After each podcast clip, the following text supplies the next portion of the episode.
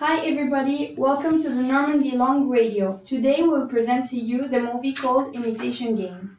The principal actor is Benedict Cumberbatch, and he, the film, his name is Alan Turing. It was a man who broke Enigma code to win the war. This man is a mathematician who likes crossword. Um, this movie is a drama and thriller, and the film was uh, released in, on the 7th of January of um, to, uh, 2015. At the end, the code was broken and the war was won, but Alan was homosexual, and at the time, uh, society didn't accept this uh, kind of uh, thing.